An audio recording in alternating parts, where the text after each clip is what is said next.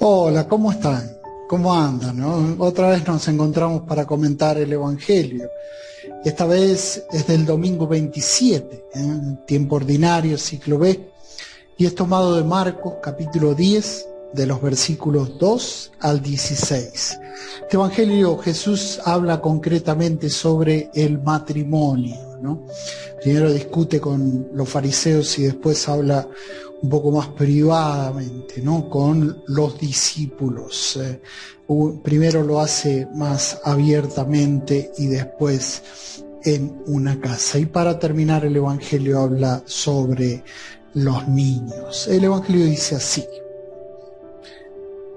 Se acercaron unos fariseos que, para ponerle a prueba, preguntaban, ¿puede el marido repudiar a la mujer? Él les respondió, ¿qué les prescribió Moisés? Ellos le dijeron, Moisés permitió escribir el acta de divorcio y repudiarla. Jesús les dijo, teniendo en cuenta la dureza de su corazón, escribió para ustedes ese precepto. Pero desde el comienzo de la creación, Él los hizo varón y hembra.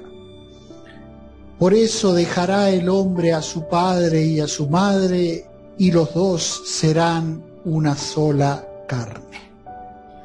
De manera que ya no son dos, sino una sola carne. Pues bien, lo que Dios unió no lo separe el hombre. Y ya en casa los discípulos le volvían a preguntar sobre esto. Él les dijo, quien repudia a su mujer y se case con otra comete adulterio contra ella. Y si ella repudia a su marido y se casa con otro, comete adulterio. Le presentaban unos niños para que los tocara, pero los discípulos le reprendían. A Jesús, al ver esto, se enfadó y dijo, dejen que los niños vengan a mí. No se lo impidan, porque de los que son como estos es el reino de Dios.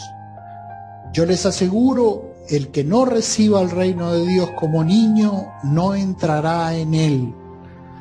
Y abrazaba a los niños y los bendecía poniendo las manos sobre ellos. Este hermoso evangelio, y no solo hermoso, sino muy claro, Jesús es muy claro en este evangelio, eh, habla sobre eh, el matrimonio. Pero para eso tenemos que ver y tener en cuenta eh, una ley que había puesto Moisés en ese tiempo. Por eso no vamos a analizar versículo por versículo porque hay algunos versículos muy unidos para poder explicarlo conviene leerlos juntos. Y entonces empezamos por el versículo 2, capítulo 10, recuerden. Se acercaron unos fariseos que para ponerle a prueba preguntaban, ¿puede el marido repudiar a la mujer? Él le respondió, Jesús le respondió, ¿qué les prescribió Moisés? Ellos le dijeron, Moisés permitió escribir el acta de divorcio y repudiarla. Bien, tenemos la primera parte. Primero, la tentación, ¿no? Eh, el fariseo que viene a tentar a Jesús o a tratar de hacer que Jesús se equivoque o que no pueda responder a las preguntas eh, de que los fariseos le hacen con un nuevo espíritu con una buena nueva que ha venido Jesús a traer. Y entonces sacan una prescripción que había dado Moisés y que la pueden encontrar en Deuteronomio 27 del 1 al 3, o sea, en la segunda ley que es más dura que la primera porque el corazón de los judíos se iba endureciendo cada vez más. Entonces ya la segunda generación de Moisés, ¿sí? la segunda generación en Moisés, que es la que va a entrar a la tierra prometida, ya tenían el corazón endurecido. La primera no entra también porque Dios los hace caminar eh, en el desierto porque ya habían faltado y no, no los deja entrar a la tierra prometida, caminan 40 años. Y entonces la segunda generación no es que entró pura y también cometieron eh, errores, ¿no? Y entonces el corazón de los judíos más duro se puso. Y entonces pone esta ley de divorcio. ¿Por qué? Porque como pasa en muchas culturas, el hombre se pone como dominador de la mujer. Dominador de la mujer. Y entonces, cuando esa dominación se pone peligrosa y el hombre puede llegar a, hacer violencia ¿eh? contra la mujer, es mejor que la mujer se vaya. Entonces pone esta ley un poco para que la mujer pueda quedar libre de esa dominación. ¿Mm? Pero sigue el espíritu de los fariseos de ese tiempo que tenían el corazón endurecido, ¿sí? Que es el hombre es el dominador, es mayor que la mujer. Apoyado, no sé, en tenía más fuerza, en que, como decían, en algunas culturas ha pasado esto. Y sigue pasando muchas veces. Muchos exégetas lo llaman el patriarcalismo, ¿no? El patriarcalismo de ese tiempo. Y Jesús viene a, cambiar, porque era una ley, una prescripción, no un mandato de Dios, una prescripción que iba a durar un poquito de tiempo. Como la circuncisión, que duró un poco de tiempo. ¿Por qué? Porque ahora Jesús venía a traer un nuevo espíritu para cambiar los corazones de piedra en corazones de carne. Por eso en este Evangelio Jesús les hace un juego. Empiezan los fariseos con un juego eh, eh, de la Sagrada Escritura. Entonces Jesús le va a responder con la Sagrada Escritura. Pero con algo más profundo. No con una sola prescripción, sino con algo que fijó Dios desde el principio de la creación, que es una alianza. ¿Qué es la alianza? No es un contrato, donde yo me ofrezco, ofrezco mis servicios por un tiempo, como en el trabajo, y me pagan tal dinero. La alianza es mucho más, es yo me doy totalmente, yo seré vuestro Dios y vosotros seréis mi pueblo. En el matrimonio pasa lo mismo. Yo seré tuya y tú serás mía. Hizo una decisión libre.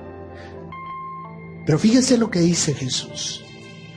Jesús les dijo, teniendo en cuenta la dureza de vuestro corazón, escribió para ustedes este precepto, porque tenían el corazón duro, como lo tienen los fariseos que le preguntaban a Jesús. No habían cambiado. Y Jesús le dijo, pero desde el comienzo de la creación, fíjense, y ahora cita el Génesis 1.27, 1.27. Desde la creación Él los hizo varón y hembra, varón y mujer, aner guiné en griego. ¿Sí?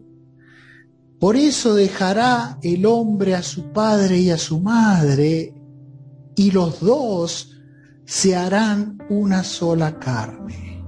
El hombre, antropos, tanto el hombre como la mujer dejarán, tanto Aner como Guiné, Antropos es el hombre, tanto varón como mujer, dejarán a su padre y a su madre para hacerse una sola carne. El corazón ya no es de piedra, es de carne. Y la valle después un corazón que tiene el Espíritu de Dios, el Espíritu Santo, ese amor que los va a unir. De manera que ya no son dos, sino una sola carne. Pues bien, lo que Dios unió no lo separe el hombre. O sea, ya no puede haber esa, esa repudio del hombre a la mujer. Libremente los dos deciden unirse en fidelidad, en dignidad,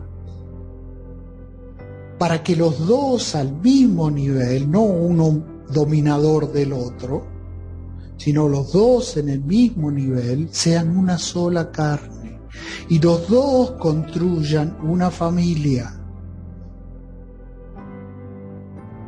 Y los dos se ayuden unos a otros a cumplir sus planes, sus deseos, sus fines.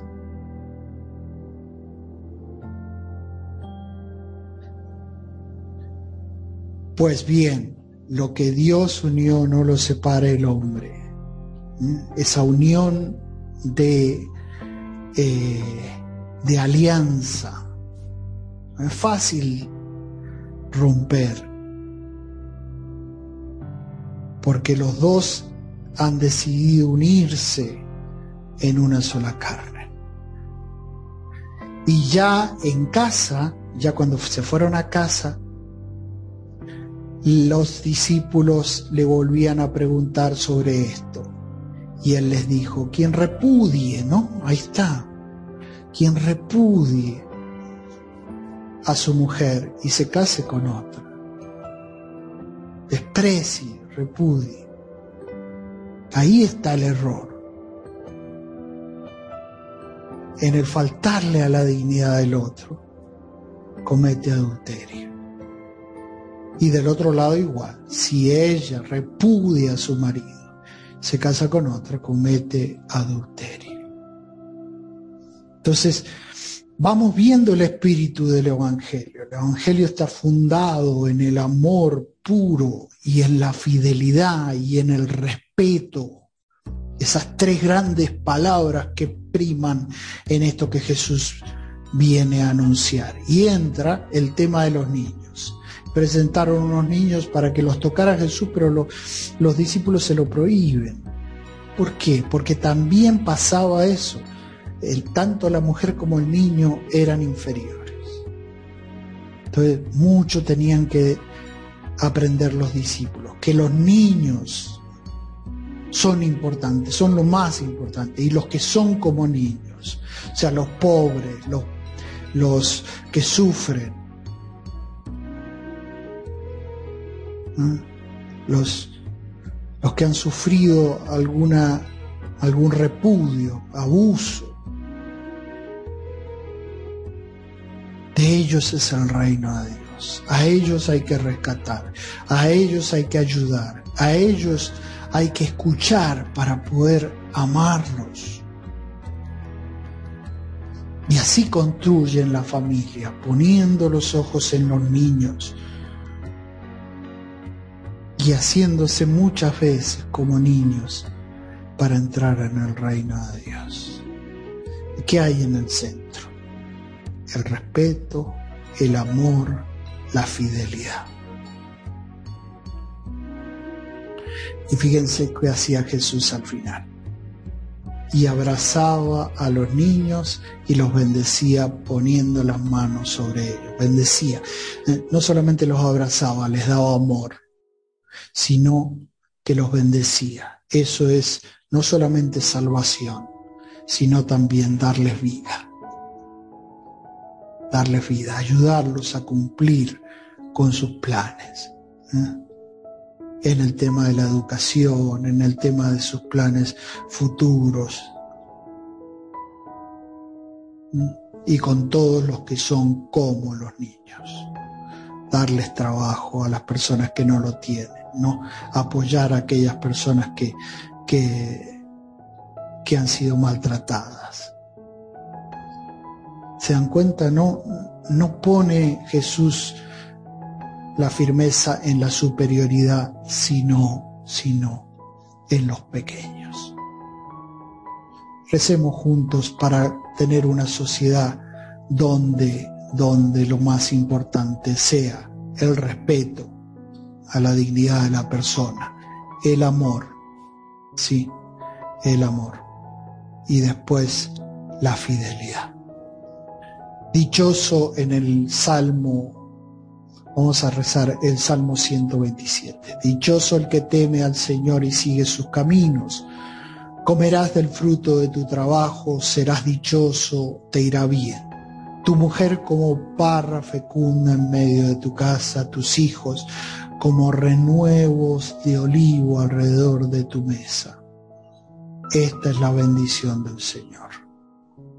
Que teme al Señor que el Señor te bendiga desde Sión, que veas la prosperidad de Jerusalén todos los días de tu vida, que veas a los hijos de tus hijos paz a Israel.